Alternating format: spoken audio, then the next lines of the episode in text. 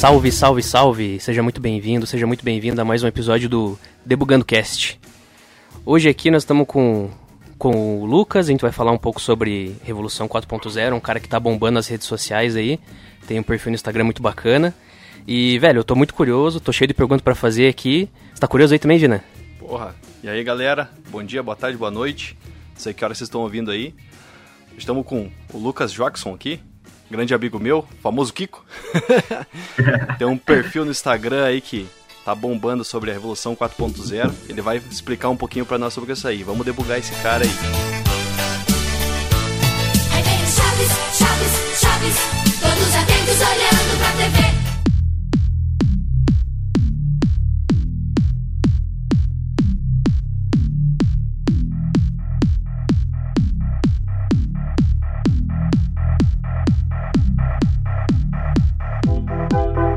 Salve, salve rapaziada, prazer imenso estar aqui no Debugando Cast.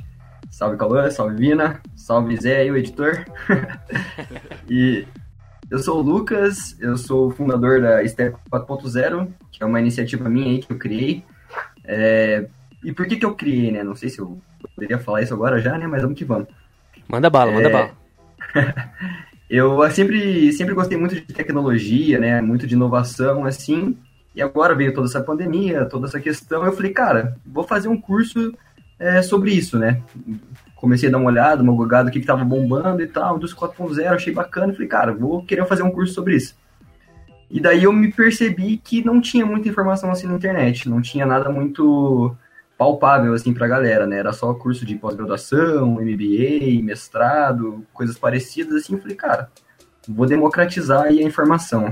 Aí que surgiu a, a ideia e eu criei o- Step 4.0 e tô aí, acho que dois, três meses aí com, com a página e seguindo. Mas é, já tá bombando lá no Instagram lá. cheio de seguidores já. Conta, você é, contou por que você criou ele e tal, mas é, conta aí pra gente qual que é o, qual é o intuito desse, desse Instagram aí. É, trazer Beleza. informação pra galera, democratizar a informação aí, que nem você falou. Exatamente, né? Cara, eu me considero, né? Eu sempre falo que eu sou um cara curioso. Até eu me intitulo curioso profissional aí nas minhas apresentações e tudo mais. E a minha ideia é resolver problemas, né? Eu sempre tive isso em mente, até quando eu escolhi fazer a minha, o curso de graduação, né? Que eu faço engenharia mecânica. É, meu intuito, eu entrei na faculdade com a ideia de resolver problemas.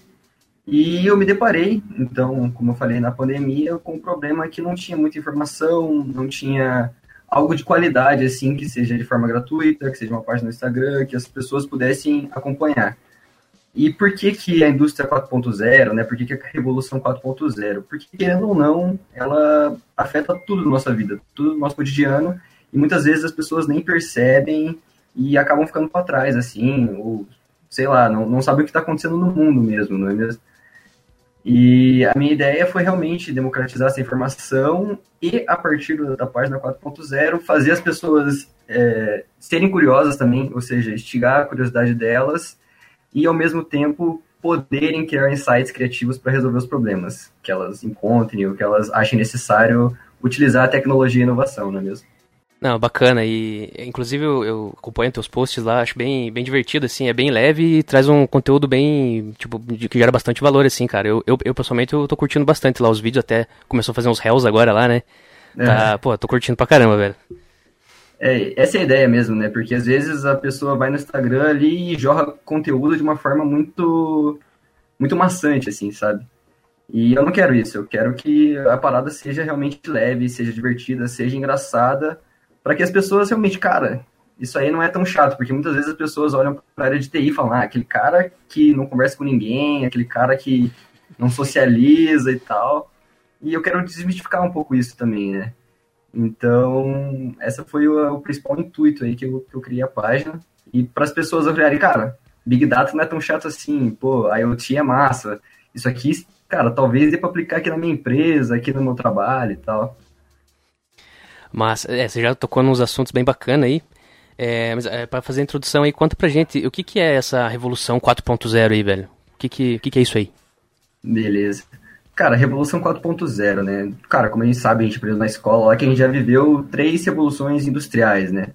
Lá em 1750 veio a primeira, lá na Inglaterra, em que surgiu as primeiras indústrias, a galera começou a usar máquina a vapor e tal. Aí a segunda veio já 1870, mais ou menos, que daí foi realmente a consolidação da, das indústrias, do, da manufaturação, é, surgimento da eletricidade.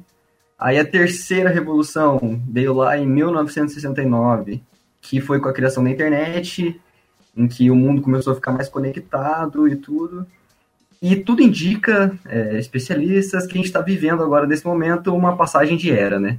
E essa passagem de era é o que a gente está chamando de Revolução 4.0 ou Indústria 4.0, enfim, em que ela basicamente está alterando a forma de todas as tecnologias, como elas conversam entre si, e elas são apoiadas nos pilares tecnológicos, né? Toda revolução ela tem um pilar tecnológico. Lá a primeira foi com a vapor, a segunda com a eletricidade, a terceira com a internet e a quarta agora veio com os, com os pilares tecnológicos que elas, são listados, né? São oito. Depois a gente pode falar um pouquinho mais sobre cada uma.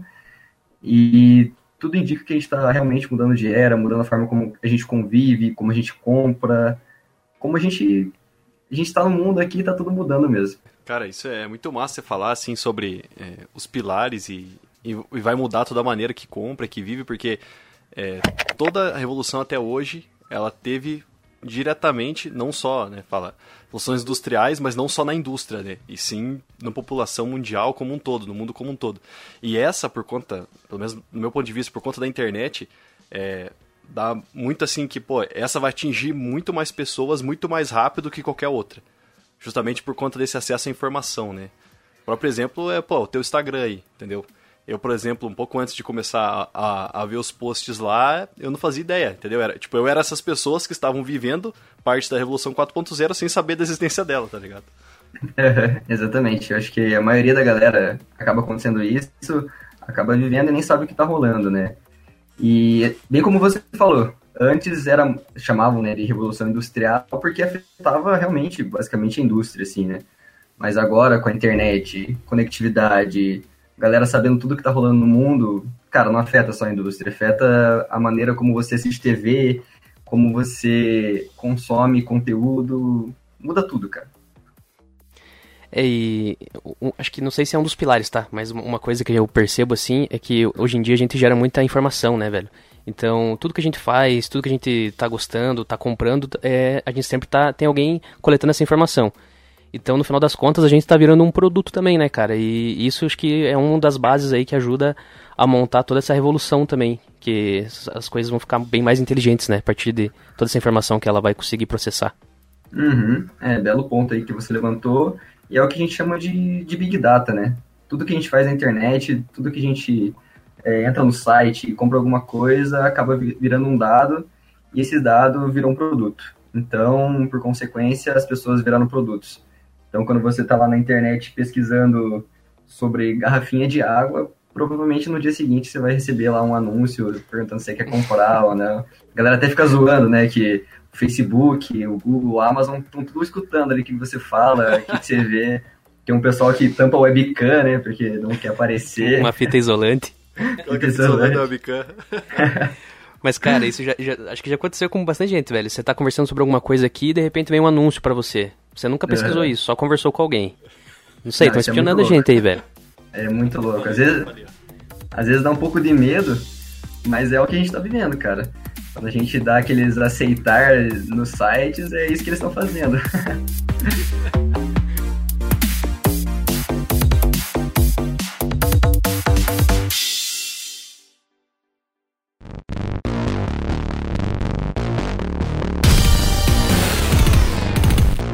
Cara, você é, pode falar dos pilares ali? Você falou que tem oito. É, eu achei que era só uns três, mano. Não, é, é oito pilares e cada um tem a sua devida importância, né? Então eu trouxe até uma, uma colinha aqui para não, não esquecer nenhum. É, o, primeiro que eu, primeiro que eu separei aqui é o IoT, né? O Internet of Things, Internet das Coisas. E o que, que ele é, o próprio nome já diz tudo, né? A conexão de, de todas as coisas. Você não tem mais só o teu celular, o seu computador conectado à internet. Você tem sua TV, você tem sua lâmpada, você tem sua geladeira, você tem, tipo, teu carro, tá ligado? Então, e tudo isso conversando entre si, com é, sistemas operacionais que, que são cooperativos e tudo mais. Então é uma parada bem, bem massa. Aí o segundo é a manufatura aditiva. E o que é a manufatura aditiva? Né? É a impressora 3D, em que basicamente antes na produção lá, esse é mais voltado à indústria, é, havia muito desperdício de material, né? Então, sei lá, você quer fazer um furo numa chapa, tinha uma chapa lisa, é, vem uma máquina, faz o furo e esse, essa rodela do furo é perdida. Agora com a manufatura aditiva não, né? O, o exata quantidade de material utilizada é a exata quantidade de material que é necessária. Aí a gente tem também, como terceiro, a realidade aumentada ou realidade virtual, que é o quê? É o Oculus Rift, é o Google Maps, em que você consegue colocar teu bonequinho lá e ver como é que é a rua. É, a galera tá usando isso em massa, assim, até em cirurgias, assim, tipo, você consegue olhar, assim, como é que tá acontecendo uma cirurgia lá do outro lado do mundo, tá ligado? Aí, em quarto, a gente tem o Big Data, que a gente já falou um pouquinho aqui, em que é o alto acúmulo de dados, alta geração de dados, e não é o dado puro, né? É o dado tratado. Então, você tem os dados, é, você pega para que, que você quer os dados, você refina e depois tira as informações que você precisa. É, em quinto, a gente tem a robótica avançada. Robô já não é de hoje que o ser humano produz, né? Mas agora está chegando num outro patamar, assim, em que tem robô fazendo cirurgia, tem robô cuidando de idoso no Japão, uma parada bem, bem interessante de falar. É, como sexto pilar, a gente tem a computação em nuvem, né? E o que, que é isso? Antes a gente precisava do físico ali, né, para fazer as nossas coisas. A gente precisava de uma memória, a gente precisava de um computador, enfim. E agora não é mais necessário, né? Agora com, com a nuvem funcionando, a gente pode acessar as informações de onde a gente quer, da hora que a gente quer, do aparelho que a gente quiser, pode compartilhar com quem a gente quiser. Então isso é uma parada muito, muito sensacional aí para o mundo inteiro, para todos os quesitos da nossa vida, entendeu? Como sétimo pilar, é, tem a integração de sistemas. O que acontece? Antes você tinha uma fábrica, aí tinha lá, tinha equipe de marketing, tinha equipe de vendas, tinha equipe de produção, tinha a gestão, e meio que cada uma era separada uma da outra, as pessoas eram meio que cada setor no seu, cada um no seu quadrado, e com a integração de sistemas, com a internet, ela possibilitou que a gente consiga, consiga ter uma visão macro do sistema, do que está acontecendo. Então, o pessoal de marketing consegue ver o que está rolando na produção, o pessoal da produção consegue ver o que está rolando na logística, e isso facilita muito, contribui muito, principalmente nas indústrias, em consequência, acaba gerando valor para as pessoas, porque o produto acaba ficando mais barato, fica mais acessível, enfim. E por último, o oitavo pilar tecnológico é a segurança digital, né? Então, hoje em dia, tudo está na internet. Teus dados bancários, teu perfil do Facebook, tua empresa, teu dinheiro, tudo está na internet. Então, isso fez com que as empresas precisassem de sistemas de segurança altamente qualificados, né? com um sistema de criptografias muito avançados, porque assim como elas evoluem na tecnologia, os hackers, as pessoas que querem fazer mal, também evoluem, elas vão aprendendo. Então, cara, imagina se alguém pega e hackeia, sei lá, Nubank, roubou o dinheiro da galera. Cara, fudeu, tá ligado?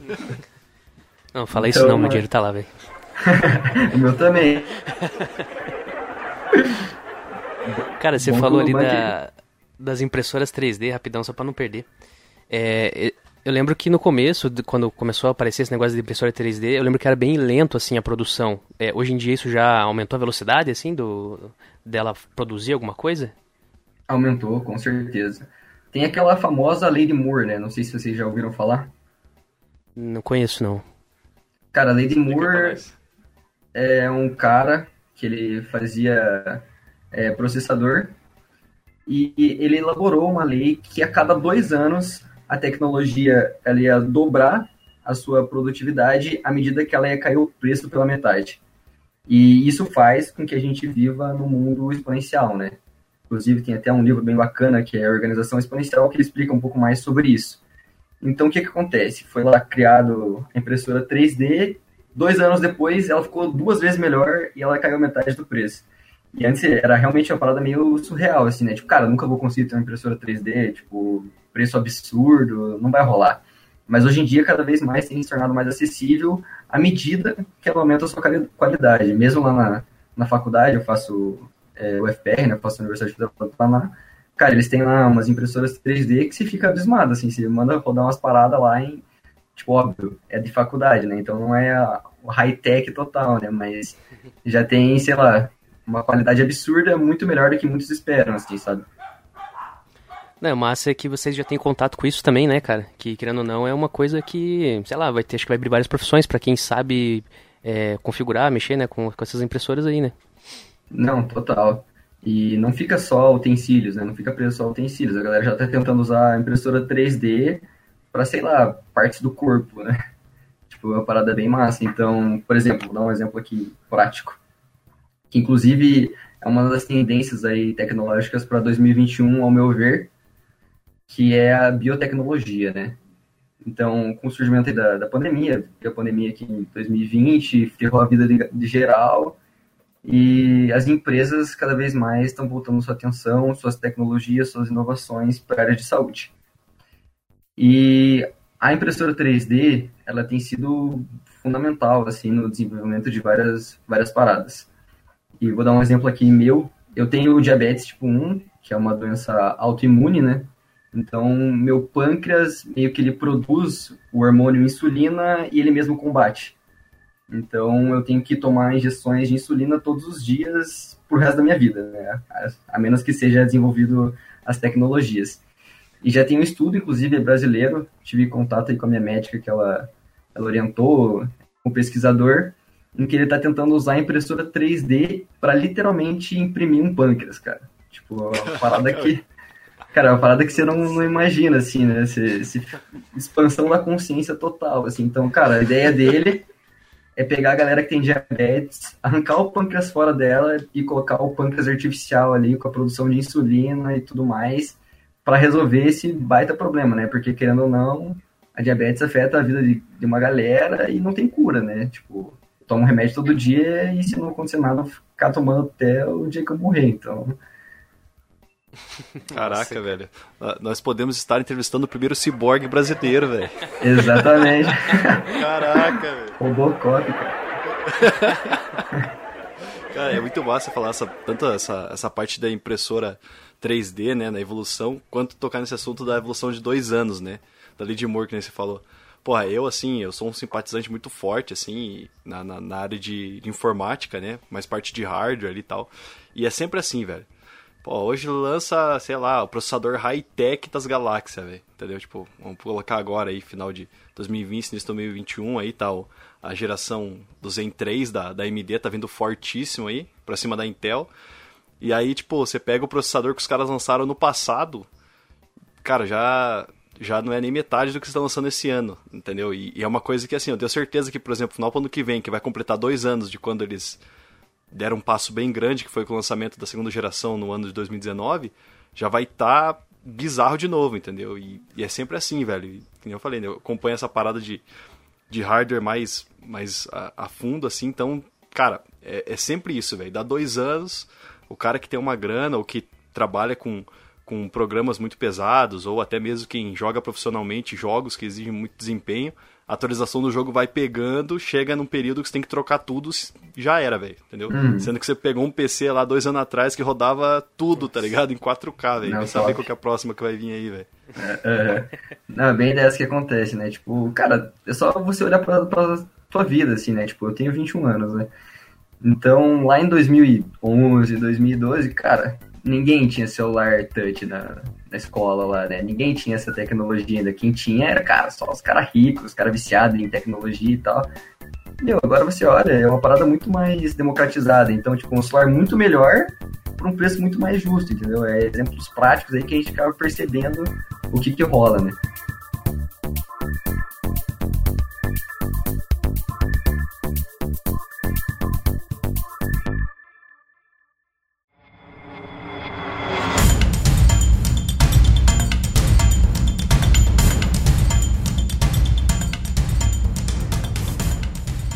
Cara, é, falando ali da Revolução 4.0, é, a gente tá, tipo, numa fase inicial dela, na metade, como é que você, o que, que você acha disso aí? Eu, eu, eu, sei bem pouco, né? Pelo que eu vi, a gente tá, tipo, num começo, assim, porque as coisas ainda estão começando a engatinhar, né? Toda essa, essa questão das tecnologias, coisas inteligentes aí em volta da gente.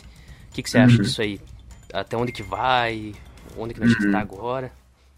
Cara, é bem difícil você definir um ponto inicial, né? Um start da, da era Até porque todos os anos são desenvolvidas tecnologias, são feitas revoluções, descobertas novas, mas tudo indica que essa revolução 4.0 ela começou, sei lá, em 2010, 2015, por aí. Então a gente está bem no começo dela.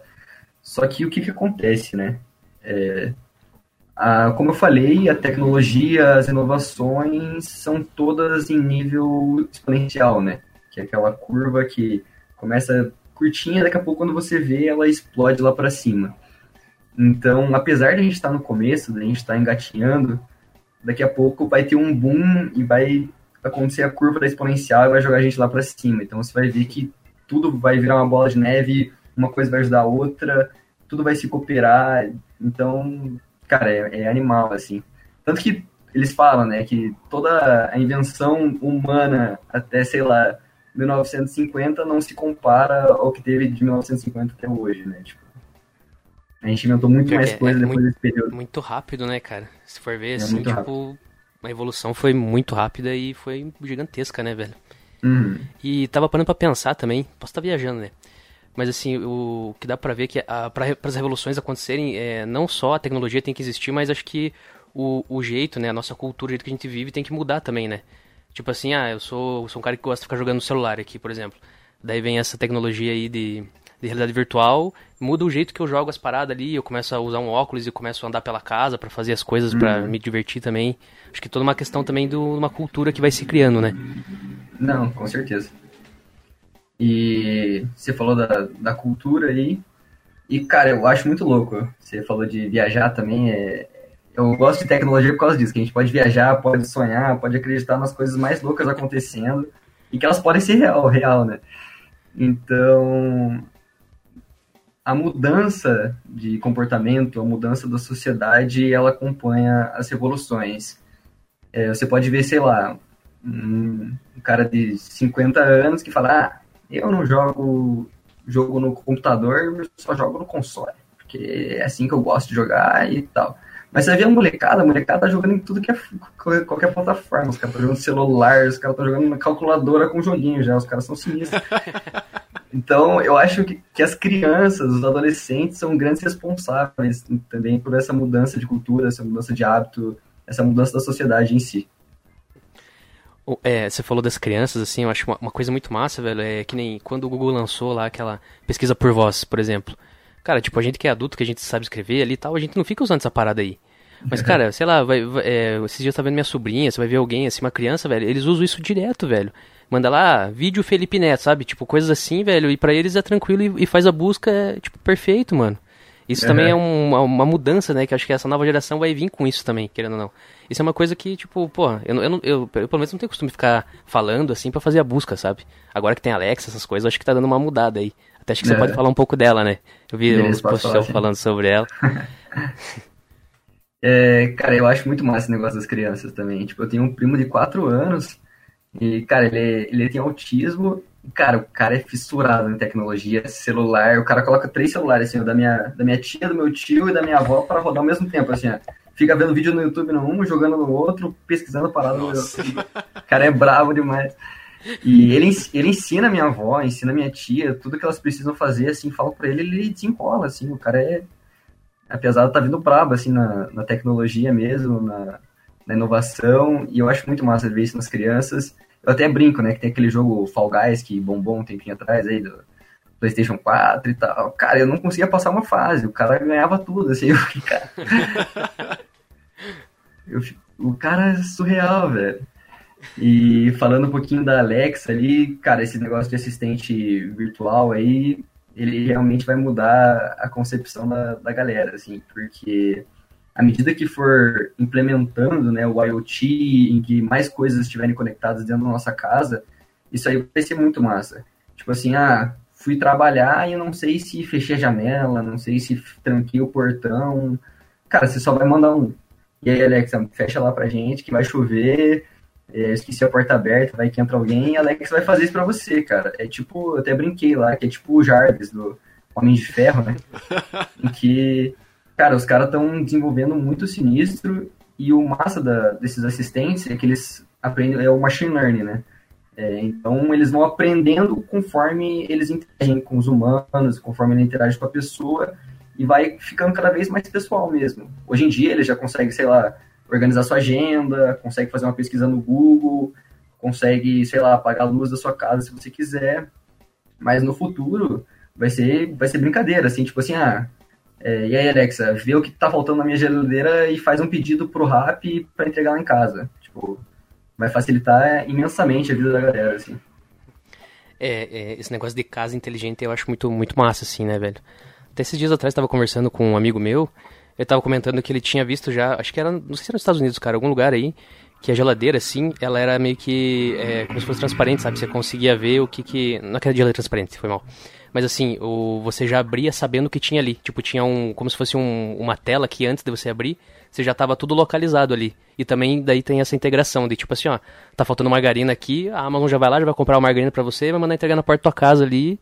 Quando uhum. chegar de noite vai estar tá lá a entrega da tua compra que tava faltando, sabe? Tipo, só você dando um ok lá, tipo, ó, pode comprar. Coisas Não, assim, doide... cara, casa inteligente é doideira demais, velho. Não, é doideira. E eu acredito que tudo vai ficar inteligente, né? Tudo vai ficar smart.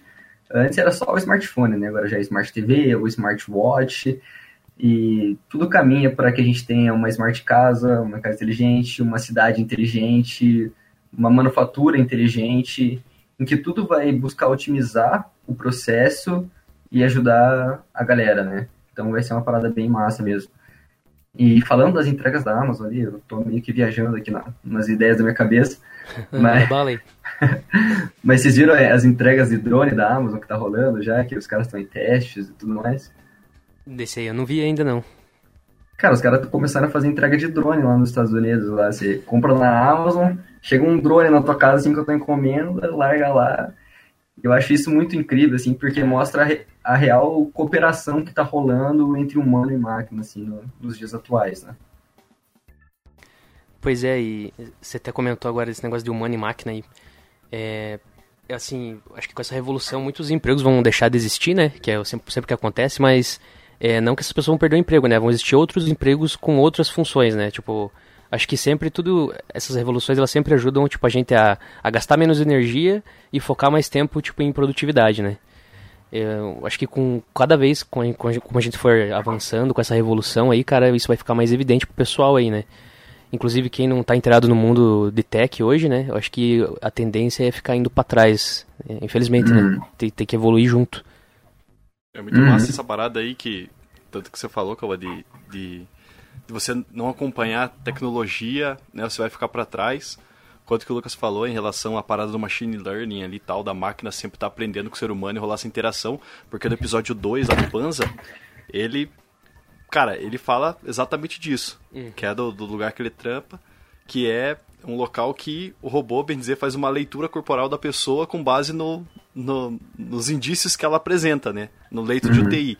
Então isso já é uma interação assim, né? Eu até falei para ele no dia do episódio, num nível absurdo, porque, cara, a máquina, ela, ela com certeza ela vai errar menos que o ser humano depois que ela tiver um certo nível de, de aprendizado naquilo, digamos, né? Depois que ela tiver um, um, certo nível de banco de dados, o erro dela é bem dizer zero, cara. Porque uhum. não cansa, entendeu?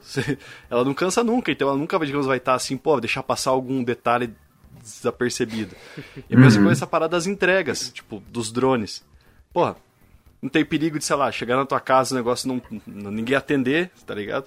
Tipo, vai, né, isso a gente tá vendo assim, que nem o Lucas falou ali, dá pra você viajar na maionese muito longo assim, imaginar muitas coisas e muitas delas vão se concretizar e eu acho que essa é a parada, a pegada, assim, que acho que tá trazendo muita gente para essa área tech, pra, tipo, querer saber mais sobre isso, justamente porque, cara, às vezes você tem um, um problema, que para você pode ser um problema, e com a tecnologia hoje em dia, quase tudo você consegue resolver.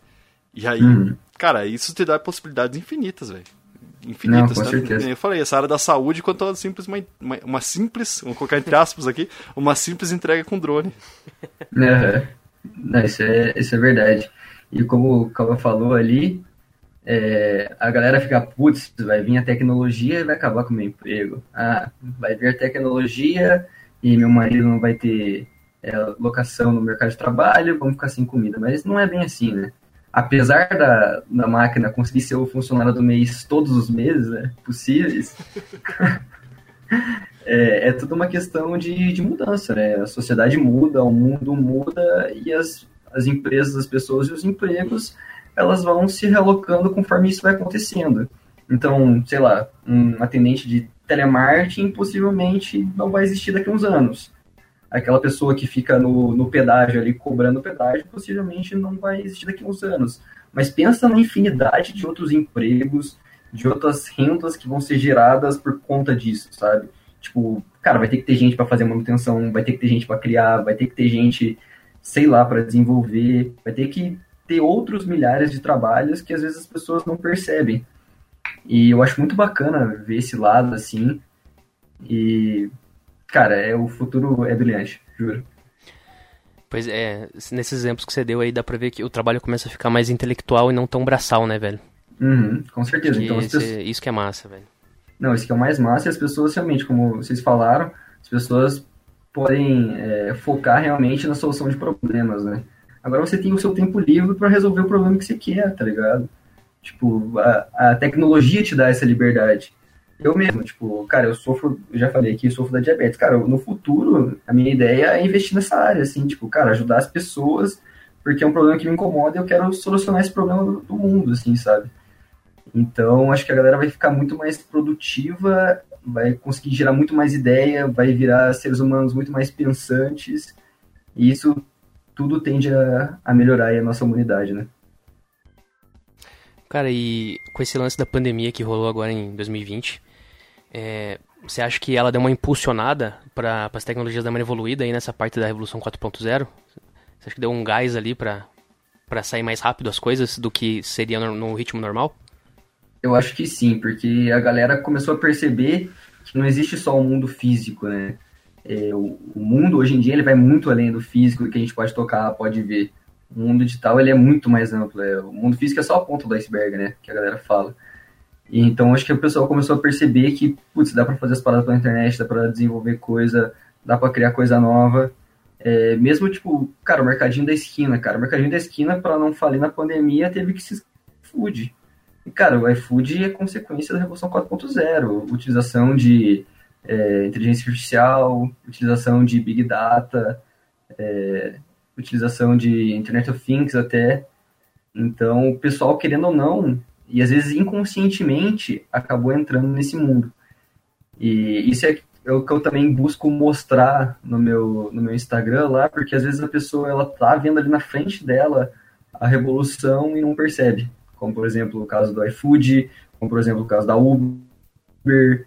Eu dei até um exemplo esses dias é, do futebol, né? futebol é paixão nacional aqui no Brasil, todo mundo, a maioria gosta ou acompanha, ou pelo menos sabe alguma coisa, e as pessoas não sabem que por trás dele existe uma puta tecnologia, uma puta parte da Revolução 4.0, em que, sei lá, o departamento médico dos times, cara, os caras avaliam os jogadores todo treino, todo jogo, e a máquina diz se os caras estão em condições de jogar a próxima partida, de quantos minutos eles podem jogar, é, terminou a temporada, o time precisa contratar. Cara, os caras não contratam mais por videozinho do YouTube de highlights, tá ligado?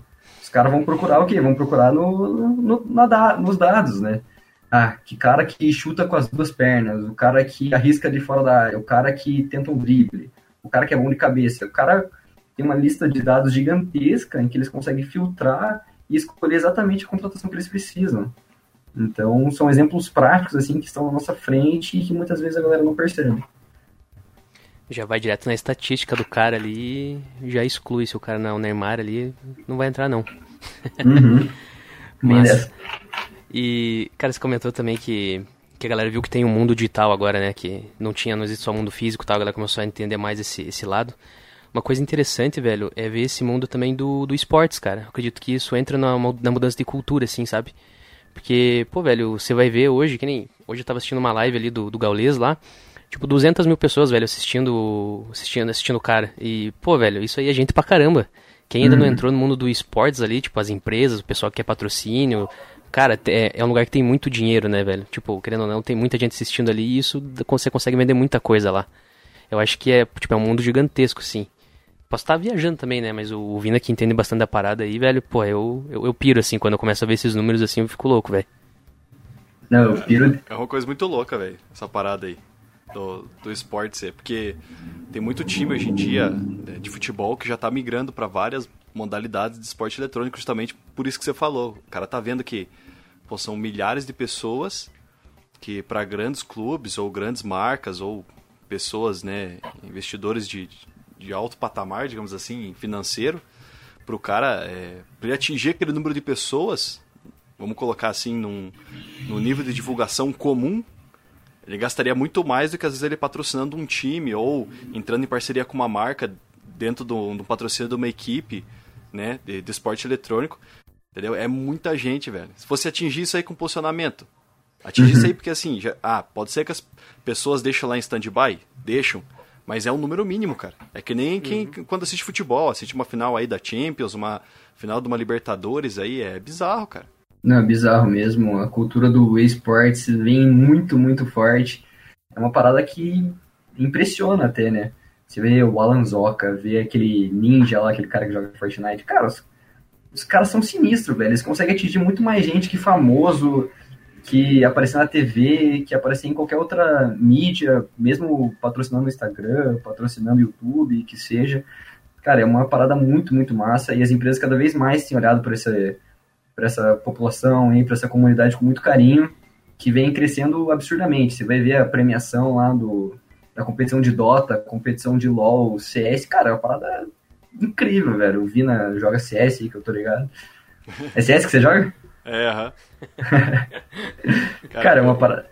O bagulho termina aí que eu tenho uma análise muito forte para fazer dessa, dessa coisa do que você falou aí, do, da pessoa perceber a, a numeração e ver que aquilo bate, uma, uma rede comum de, de, de televisão ou qualquer que seja, de transmissão, e aí entrar por isso e por outros motivos. Fala, termina tua, tua, tua parada aí.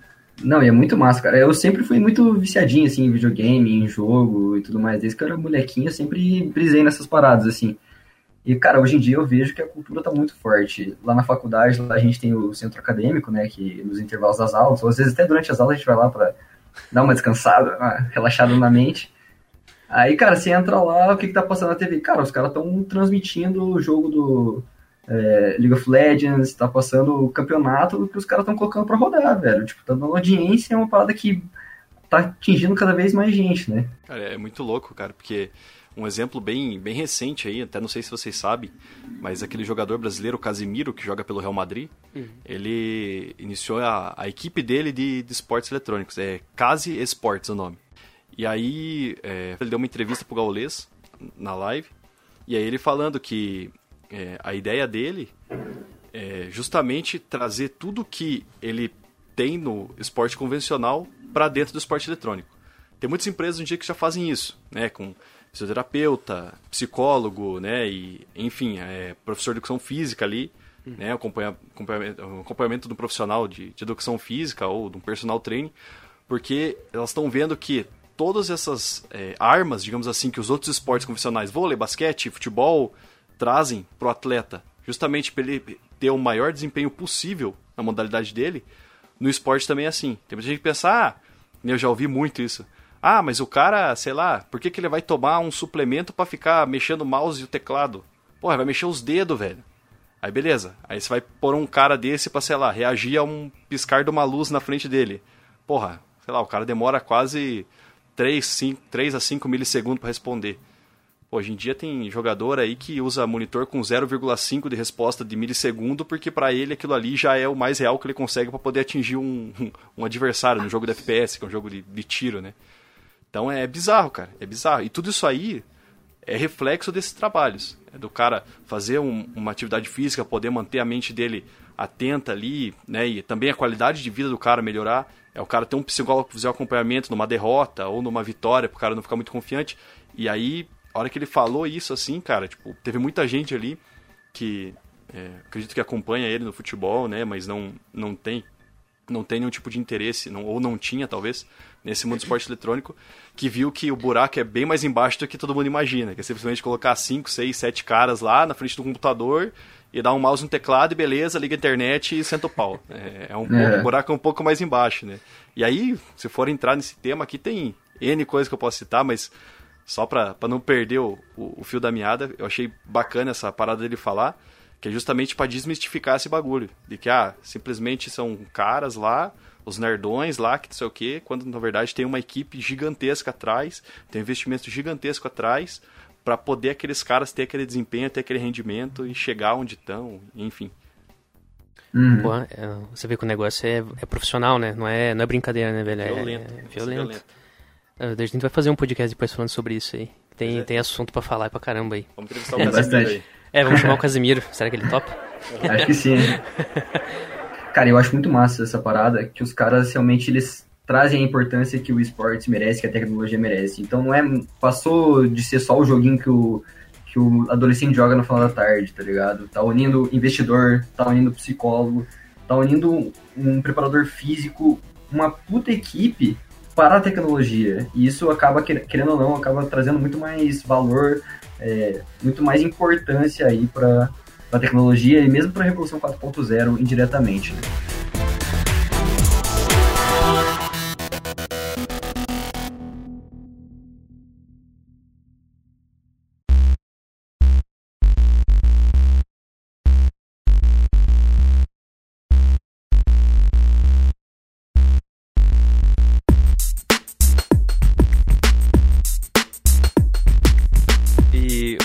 Voltando aí pro, pro papo de Revolução 4.0 aí. Cara, você já falou que você que acha que uma das áreas aí que vai bombar no futuro seria, vai ser a biotecnologia né? O cara criando pâncreas lá tal. E qual, qual- qual- é, tem outras assim que você aposta, assim? Tipo assim, na, na minha visão, né? Eu, eu acredito, eu acho bacana o negócio do conceito de casa inteligente, já é uma realidade, né? Mas acho que vai evoluir muito mais. E, velho, pra mim, assim, quem, é, quem se especializar em cibersegurança, velho, tem um futuro garantido por um bom tempo aí, velho. Que eu acho que isso é uma das coisas que mais vai pegar daqui pra frente. Manda bala aí. Cara, o que vai vir muito, muito forte aí para 2021 vai ser a questão do 5G, né? Em que no Brasil ainda não rolou o leilão para ver quem que vai poder administrar, para que para saber quem que vai poder controlar essa tecnologia aqui no Brasil. E o 5G não é só o 5G, não é só uma internet mais rápida, não é só uma conexão absurda. Ela possibilita infinitas outras coisas, né? Ela possibilita que surjam carros inteligentes, porque um carro inteligente lá, o, sei lá, o Tesla, cara, ele precisa ter uma resposta muito, muito rápida. Se aparecer uma criança correndo na frente do carro, o, o computador vai ter que processar que tem aquilo que aquilo está acontecendo e vai ter que frear o carro. O, o GPS, às vezes você está lá dirigindo e você não vira à direita porque a rota ali, o, o teu sinalzinho não acompanhou o teu a tua performance. Cara, num carro autônomo isso não vai poder acontecer. O carro vai ter que virar na hora certa, vai ter que virar na faixa certa. E não só com carros, cara, com todos os tipos de tecnologia, tudo que necessite de uma conexão mais rápida, de uma resposta mais rápida, ela só vai ser possível com o 5G. Então, tudo que seja dependente dele, eu acredito que vai vir muito, muito forte aí para 2021.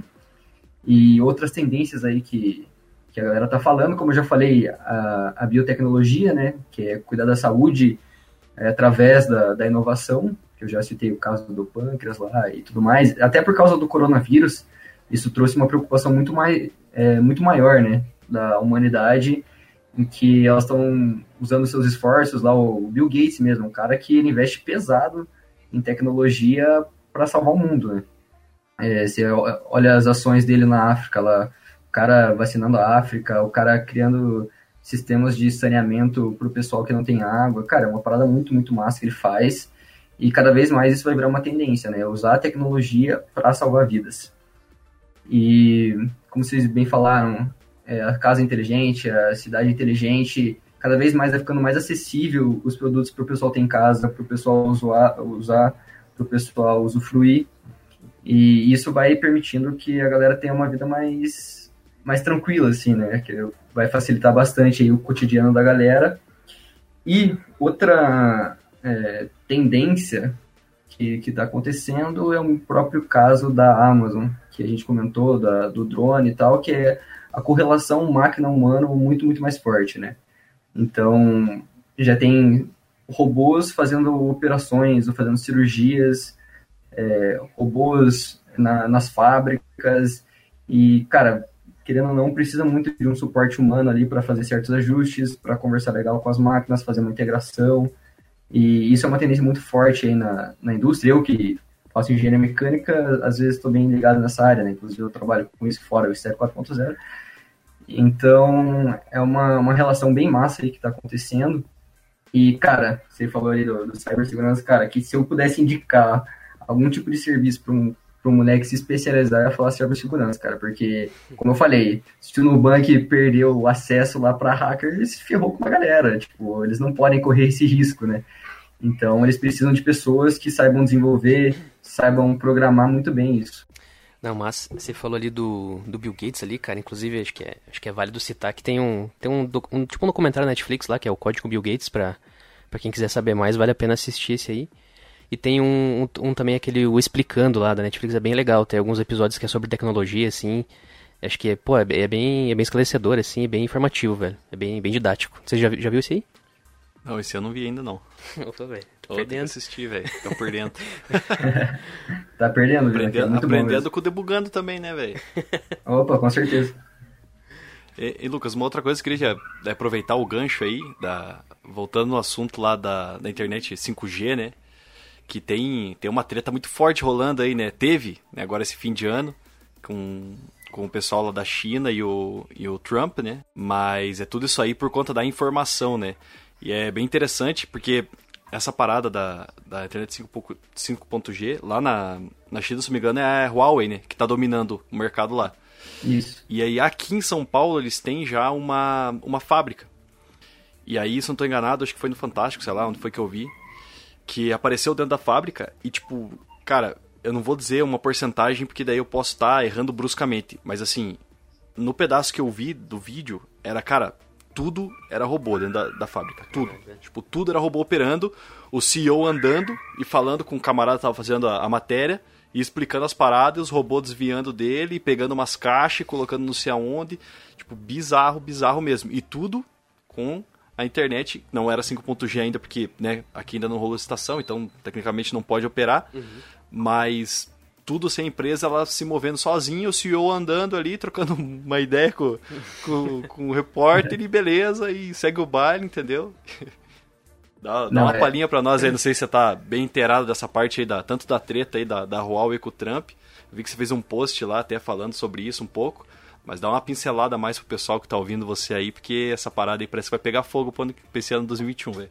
Vai, vai pegar fogo, fogo no parquinho, como dizem a galera aí. É, porque o que acontece, né? A Huawei, não, peraí, vou falar de novo. a Huawei é uma empresa chinesa, né, multinacional, e ela é líder em, inclusive, ela é a maior vendedora de smartphones do mundo. É, em 2020, ela acabou superando a Samsung, virou a top one do mundo aí. E, cara, é uma empresa muito forte, uma empresa muito rica, muito desenvolvida, e ela foi uma das primeiras a conseguir é, desenvolver o tal do 5G, a colocar em prática o funcionamento. E, cara, eles estão muito, muito avançados nisso. Já, lá na China já tem, nos Estados Unidos já tem, enfim.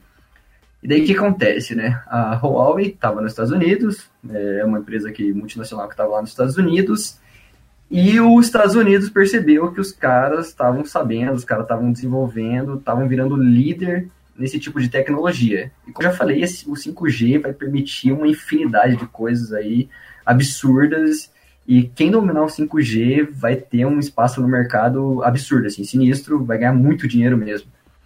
E os Estados Unidos, ele tem costume de não querer que aconteça isso, né? Os Estados Unidos ele usa o seu poder e influência para se manter no topo. Então, o que acontece? É, o Trump lá e alguns outros é, pessoas importantes dos Estados Unidos acusaram a Huawei de roubar informações, de fazer é, tráfico de dados ilegais, de roubar informações pessoais dos cidadãos é, norte-americanos. E isso não caiu legal, né? Então o que os caras fizeram? Tiraram a Huawei do, do seu território, né? Falaram, cara, fica na China, aqui nos Estados Unidos vocês não, não voltam mais, né? E o que, que, que acontece? O Brasil, como a galera sabe, tem, como os Estados Unidos, um grande aliado, né? é, principalmente político.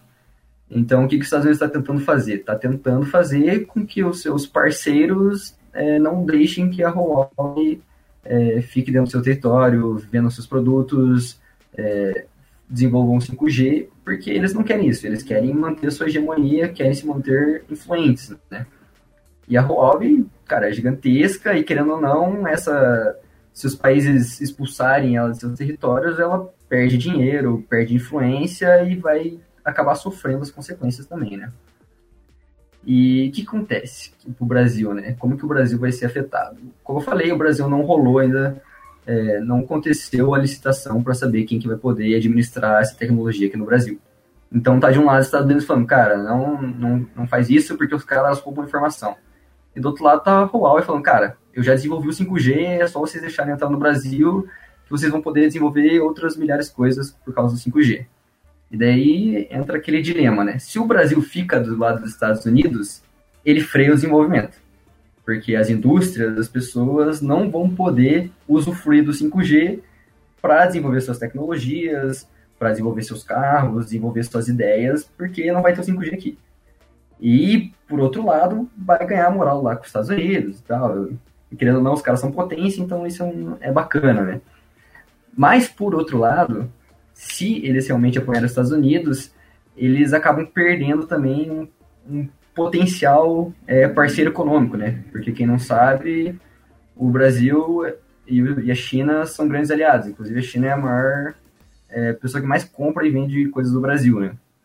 Então, é uma questão bem delicada, assim, para decidirem. E se a gente ficar do lado da China, obviamente, a gente vai poder usufruir de todas as, as qualidades que o 5G pode proporcionar aí, né? E falando sobre a fábrica ali que o, que o Vina comentou, da fábrica inteligente e tudo mais, e a gente pensa às vezes que, cara, para uma fábrica ser assim, tem que ser coisa de tecnologia, né? Tem que ser o Microsoft, tem que ser a Google, tem que ser a Huawei. Só que, cara, não é isso que acontece, né? Tipo, como eu falei, já está muito é, dentro da nossa sociedade, a ponto zero. E um exemplo que eu posso dar é aqui do Paraná mesmo. É, em Ponta Grossa fica a fábrica da Tetra Pak, uma fábrica que faz caixa. Ela faz caixa de, sei lá, papelão, papel, sei lá que parada que é aquela. E eu fiz uma visita técnica na fábrica dos caras lá. Cara, é sinistro, é sinistro, assim. É só o robô operando, é uns robozinhos andando por debaixo de outras máquinas, é, separando, no final da produção, é uns braços mecânicos separando, ah, o que, que é caixa de leite, o que, que é caixa de não sei o que. Cara, é uma parada surreal, assim, e pouquíssimas, pouquíssimas pessoas é, transitando dentro da fábrica, assim. Então isso é para mostrar bastante assim que não, não necessariamente precisa ser uma empresa de ponta para que tenha esse acesso, essa revolução dentro dela, né? Pô, é loucura isso aí, velho. E inclusive você falou aí da dessa empresa e da Teta Park que tenha os robôs trabalhando lá para eles também. E a questão também do, dos carros lá que você falou que vai ter os carros inteligentes. Acho que, cara, o, o, eles têm uma margem de erro muito. tem que ser muito pequena, né? Praticamente zero essa margem de erro pra, pra esses robôs, né? Conseguirem operar ali pra não dar merda, né? Tipo, que nem o carro lá, você falou, virou na rua errada ali, bateu em alguém, uma criança atravessou a rua, ferrou. E, pô, daí acho que o 5G vai vir pra dar uma, essa força aí, né, cara? Bacana isso aí, isso aí. Essa conexão aí fica bem rápida e vai dar, vai, tipo, revolucionar tudo que a gente conhece de conexão aí, né? Acredito eu. Não, com certeza. Que a gente precisa de respostas rápidas, né? Pra fazer o que a gente, o que a gente quer. E como você falou, se tiver um pequeno errinho ali de programação, se a máquina deixar a caixa um pouquinho do lado onde ela precisa, se o carro demorar para responder, se numa cirurgia o braço mecânico for um milímetro para cima no lugar de seguir, sei lá, uma artéria exatamente como precisa ser seguida, cara, pode ser um desastre sinistro, pode matar uma pessoa, pode causar um acidente, pode botar fogo numa fábrica. Então, tecnologia é legal, mas ela não é brincadeira, né? É uma parada bem, bem séria a ser levada em consideração. Pois é, principalmente os profissionais aí que, que vão ser responsáveis por isso, né, velho? É, tem uma responsabilidade gigantesca, né? Porque, que nem, que nem diz o tio Ben, né? Você, com grandes poderes vem grandes responsabilidades aí. É, é foda, velho. Não, não é fácil né? não, cara. não, não é fácil mesmo, é uma carga de responsabilidade gigantesca em cima dos profissionais e por isso que eu acho que o profissional de TI ele tem que ser valorizado e muito, né? É, até uns anos atrás, você via profissional de TI, sei lá, é, se prostituindo por emprego, fazendo uns freela muito barateza, porque era o que tinha, era o que o mercado estava disposto a pagar, entendeu? E acredito que com toda essa revolução acontecendo, as empresas, as grandes corporações, a sociedade em si vai olhar com outros olhos para essas pessoas, assim, sabe? porque realmente é um trabalho a se valorizar, um trabalho muito difícil e que exige, exige uma carga de responsabilidade gigantesca. Mas falou tudo aí, velho. TI é, o, é um futuro aí. Pra quem quiser aproveitar essa onda, pode entrar que ainda tá, tá, no, tá no time ainda, né? Exatamente. você falou que você faz engenharia, mas você tá trabalhando com TI ou você tá trabalhando com engenharia mesmo? Então, eu faço engenharia mecânica ali na, na Federal e atualmente eu faço um estágio, né? Faço estágio no Lactec, que ela é uma empresa é, de P&D, basicamente. Ela presta alguns serviços também, mas a, a maior parte dela é pesquisa e desenvolvimento, que é onde eu trabalho, inclusive. E, cara, não necessariamente por ser é, uma empresa é, de engenharia mecânica, assim, né, que eu trabalho no, na parte de sistemas mecânicos, eu não mexo com TI dentro dela, né. Então, e é uma coisa até que eu acho bem interessante de falar, porque cada vez mais, ainda para o profissional do futuro, eu acredito na horizontalidade de conhecimentos, né? Uma pessoa ser multidisciplinar dentro do que ela quer ser. Que não basta você ser muito bom em, sei lá, programação, mas você não saber se relacionar com uma pessoa. Não adianta você saber muito fazer cálculo ali, calcular, sei lá, esforço, tração, e não sei o que, que é um lado que eu vejo muito, e você não saber vender. Então, é, isso vai muito além da, da, das próprias hard skills, né, que é, que é as habilidades específicas. Isso vai muito na, na questão da, da soft skills, em que a pessoa tem que saber se relacionar, a pessoa tem que ter uma boa oratória, a pessoa tem que saber vender e se vender. Então, eu acredito muito nessa horizontalidade das pessoas. E aproveitando, é, falando um pouco mais do meu trabalho, eu trabalho no Lactec e o lema da empresa lá é inovadoras por, por natureza. E vou dar um, um, exemplo prático aqui do, de como que o TI está dentro da, da, engenharia mecânica ali, né? Então a gente teve um problema lá na Gerdau, que é uma empresa que fabrica é, tubos, chapas de aço, coisas do tipo. Inclusive é uma empresa bem, bem grande de São Paulo, está na bolsa e tudo mais. E o que acontecia? Eles fabricavam uns tubos circulares lá e no final, na linha de produção, eles percebiam que alguns tubos eles vinham com leves defeitos. Aí vem toda uma questão, né, cara, não, não pode acontecer isso, porque esses tubos eles têm que ser retinhos e tudo mais, e agora a gente vai perder material, porque eles vão ter que voltar para a linha de produção, vão ter que ser tratados de novo, vai ter que fazer um tratamento térmico na peça e tudo mais. Cara, a gente precisa de um jeito para identificar isso antes de chegar na, na estação final, né? Daí eles trouxeram esse problema pra gente. E os caras falaram, cara, a gente tem. É, tinha um, tanto de budget que eles podiam gastar lá, né? Que era, sei lá, 3, 4 milhões. Os caras, cara, a gente quer que vocês envolvam um, um, equipamento que resolva isso pra gente. A gente, cara, beleza. Como é que a gente vai fazer, né? Daí chegou esse projeto pro meu coordenador, daí ele, mais um outro engenheiro, e junto, junto comigo, né? Que sou estagiário dele, cara, vamos resolver isso aí. Aí a gente chegou na seguinte solução. É, tinha lá na linha de produção passando a, a chapa, o tubo de aço. A gente falou, cara, a gente vai pintar essa, vai jogar uma, uma tintura nessa, nessa, nessa chapa aí. Aí jogava uma tintura e depois disso ela ia para uma, uma, uma, uma cabine cheia de câmeras que detectavam infravermelho.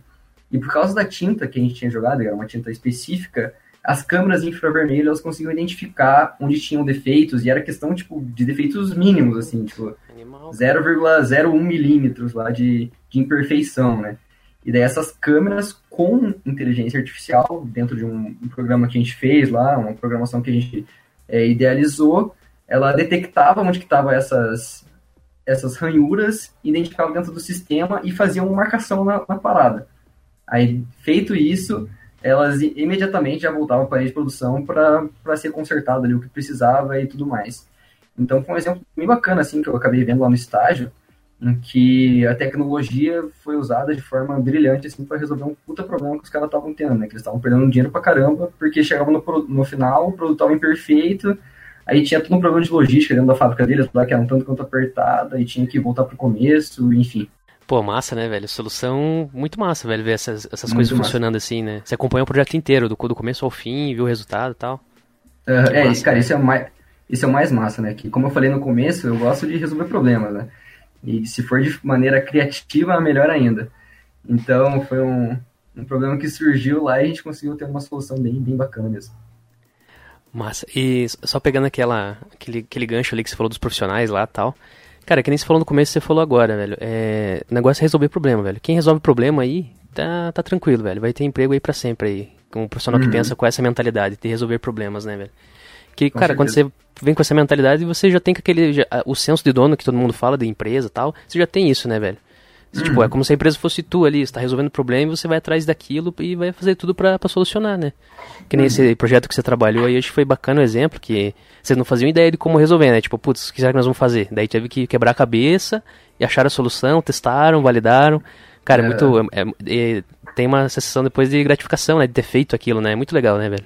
Não, com certeza. Ah, o sentimento de, de gratidão, de poder fazer parte daquilo é imenso. E como eu falei, todo mundo tinha que ter essa mentalidade de querer resolver algum tipo de problema, mesmo que sejam mínimos, assim, mesmo dentro da sua casa. Você tá ali, você não tem uma boa relação com o seu pai, por exemplo. Cara, tenta resolver aquilo. Tenta conversar com ele, tenta achar uma maneira criativa para fazer as pazes.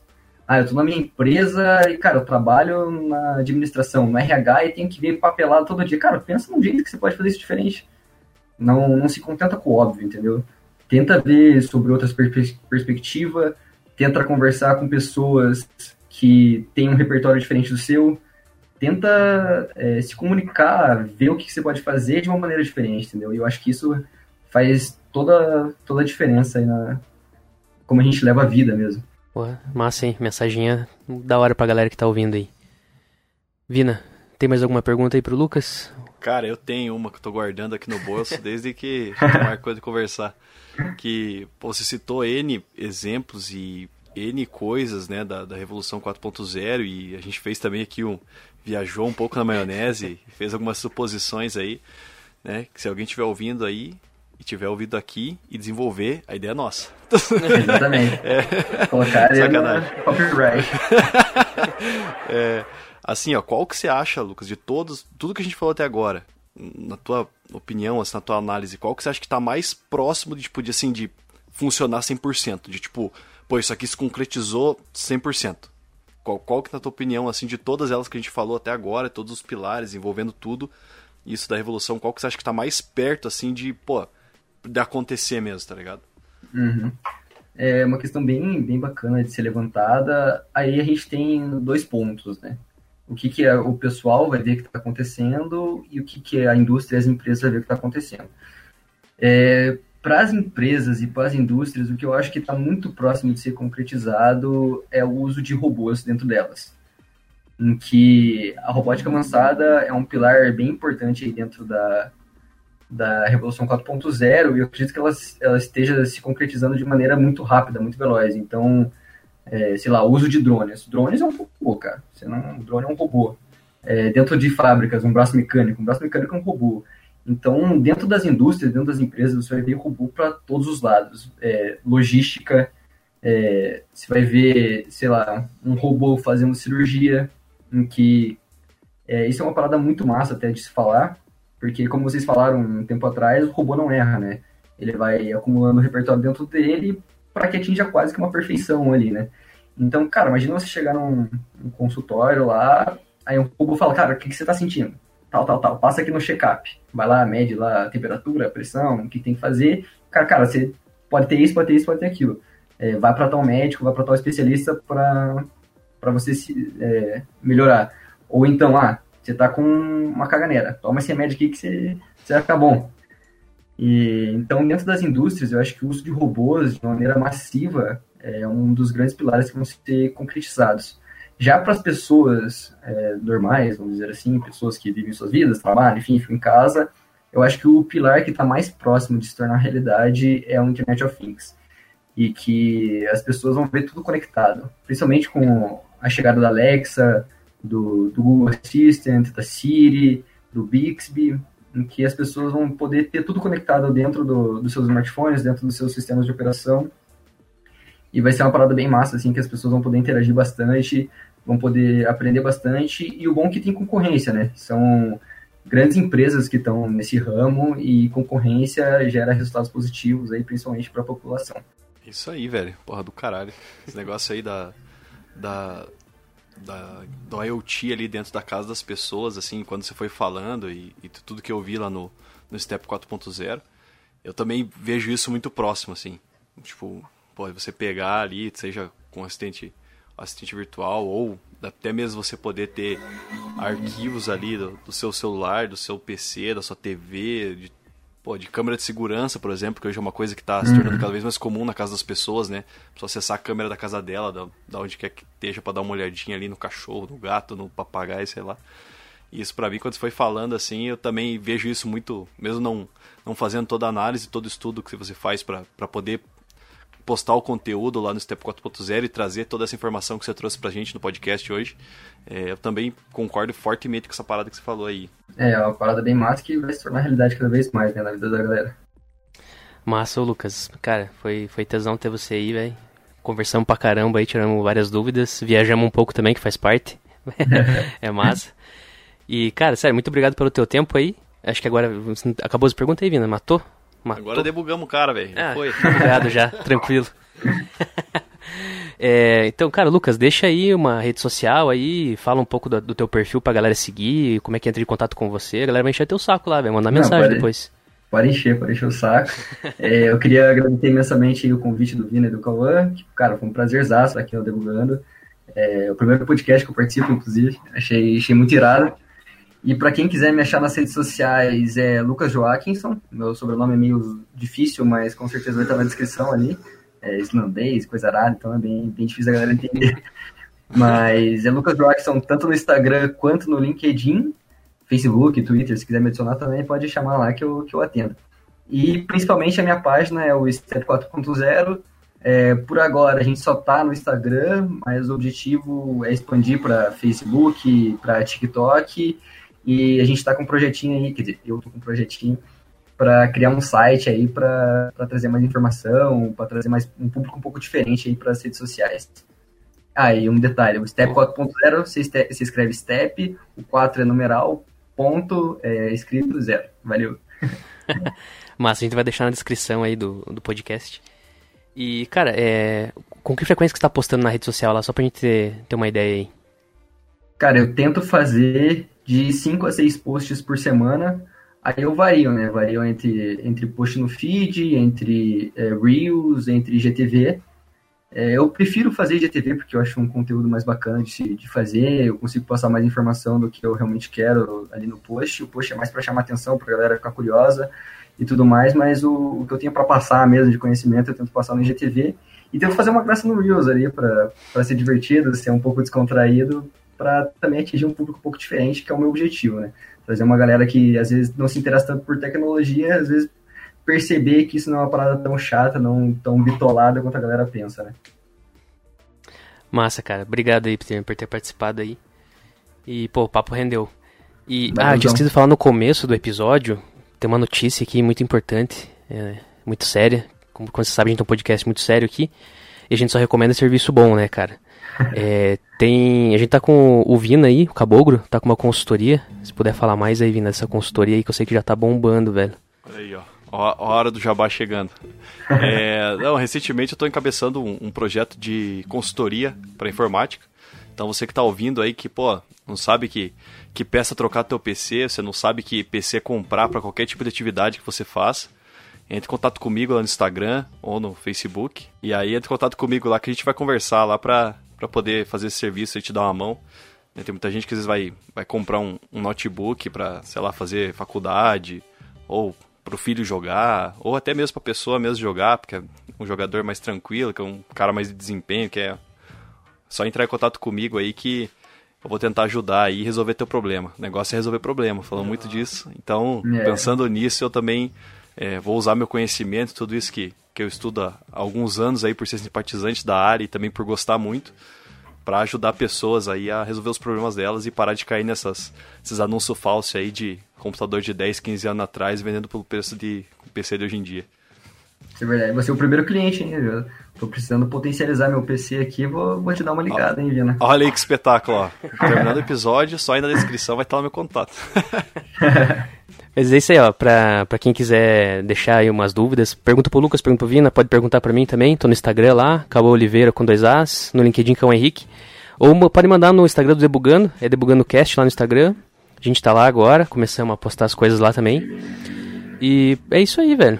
E se você tá ouvindo pelo YouTube ou pelo Spotify, se inscreve no canal aí, dá o like, comenta aí, dá um feedback pra gente. E as portas estão abertas aí para quem quiser participar também. Podem ter em contato, em contato com, a, com a produção aí, que aí a gente resolve o problema. Valeu, Lucas. Valeu, Vina. Valeu, Josias. Estúdio bombando. Valeu, valeu. Até o próximo episódio, galera. Tchau.